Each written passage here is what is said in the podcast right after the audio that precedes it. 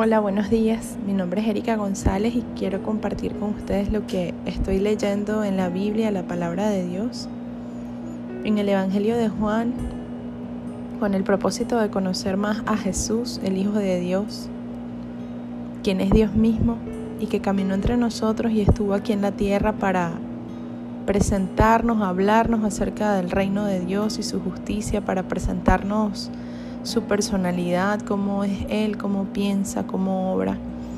Y a través de este estudio lo que buscamos es conocerle más y poder apropiarnos de esa verdad, de esa realidad que sea un impacto para nuestras vidas, poder tener una relación diaria y personal con Él que está vivo, con su palabra, reconocer que es nuestro Señor, nuestro Rey, que tiene el control de todo.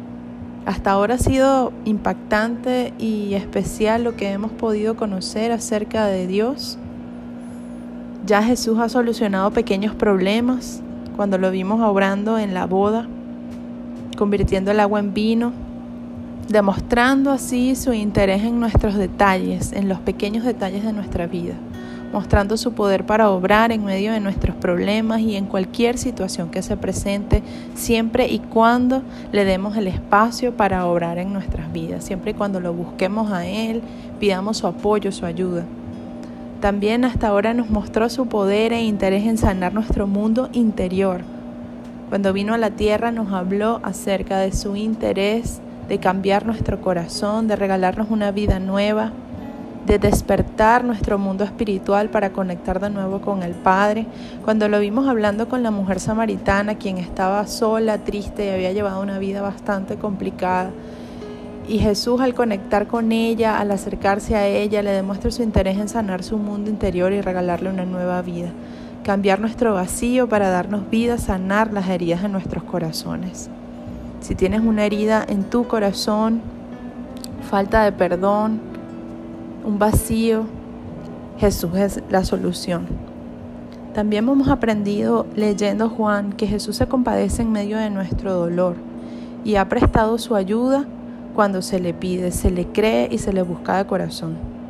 Demostró tener poder y autoridad sobre toda enfermedad.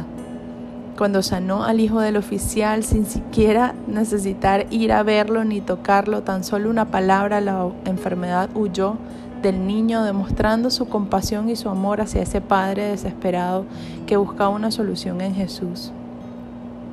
También a ese hombre inválido con 36 años sin poder caminar, sin desesperanza y con frustración, Jesús vino, lo tocó y cambió su vida para siempre. Ahora estamos en Juan 6 y en este nuevo milagro y despliegue de poder, amor y compasión, Jesús nos muestra que tiene poder para proveer en medio de nuestra necesidad, en medio de nuestra escasez. No tenemos que temer, en Él encontramos provisión, seguridad. Y este pasaje se llama Jesús alimenta a los cinco mil. Y mucha gente seguía a Jesús porque veía las señales milagrosas que hacían los enfermos buscando sanidad. Entonces Jesús subió a una colina y se sentó allí con sus discípulos. Pero cuando Jesús alzó la vista, se dio cuenta que había mucha gente. La Biblia nos cuenta que solamente los hombres eran cinco mil, sin contar a las mujeres y a los niños. Algunos estudiosos de la Biblia sacan una cuenta de que más o menos podían llegar a ocho mil, diez mil personas. Imagínense la cantidad de personas que lo seguía y lo escuchaba. En ese momento Jesús habló con Felipe, uno de sus discípulos, y le dice, ¿cómo vamos a hacer Felipe para darle comida a toda esta gente? Obviamente ya Jesús sabía lo que iba a suceder, pero él quería saber qué, qué era lo que Felipe respondería. Y me impacta que Felipe dice, ni con el salario de ocho meses podríamos comprar suficiente pan para darle un pedazo a cada uno. Y yo no sé tú, pero muchas veces yo soy Felipe.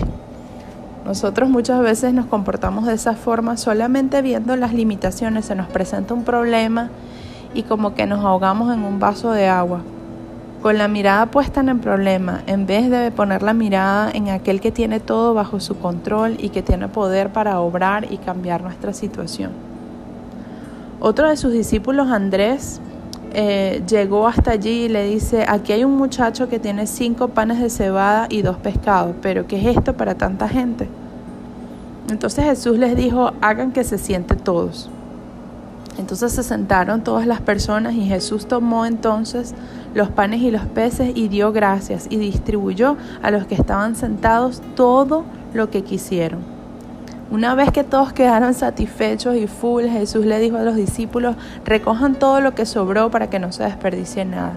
Y así lo hicieron y la Biblia nos cuenta que con todo lo que sobró llenaron 12 canastas full de comida. Y me impacta esto porque me encanta ver cómo Jesús obra de maneras diferentes cada vez.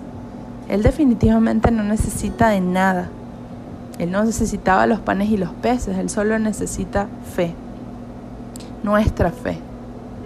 En medio de nuestra escasez podemos acudir a Él por provisión. Él tiene poder para multiplicar lo que tenemos. A su lado y de su mano no nos hará falta nada.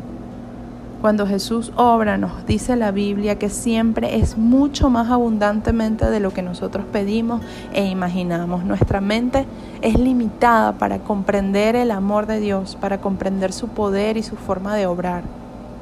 Solo debemos acudir a Él con un corazón sincero, llenos de fe y confianza en que Jesús tiene poder para obrar en medio de nuestra situación. Si hoy estás presentando escasez, si hoy tienes una enfermedad, si hoy tienes un problema, una situación, un corazón herido, es hoy el momento de buscarle a Él. Jesús te regala una nueva vida y nos ha mostrado a través de la Biblia de que con solo un toque de su poder y de su presencia puede transformar nuestra realidad y nuestra situación, llenar nuestro corazón de gozo y de paz en medio de la tormenta. La Biblia no nos promete en este mundo una vida llena de una vida sin problemas, una vida sin aflicciones, pero sí nos promete un nuevo reino, si nos promete a Jesús allí con nosotros en medio de las dificultades. Y no sé tú, pero eso es todo lo que yo necesito. A Dios Todopoderoso, el Rey, el dueño de todo, el Padre, en control absoluto de mi vida. Yo confío en su amor y que los planes para Él, los planes que Él tiene para mí y para ti son mucho mejores de lo que nosotros mismos podamos hacer en nuestra limitación. Pon hoy tu vida, tu familia, en sus manos. Pon tu trabajo, pon tus finanzas, tus relaciones en sus manos y déjale obrar. Dale permiso para entrar y tomar el control de tu vida. Consulta con Él cada mañana. Estudia la Biblia para conocerle. Háblale, Él está contigo en todo momento, en toda situación, dispuesto con los brazos abiertos a ser parte de tu vida. Él tiene un propósito, Él tiene un plan y es maravilloso poder ser instrumentos útiles en ese plan para, para poder llevar salvación a otras personas. Que tengas un lindo día, feliz día, Dios te bendiga.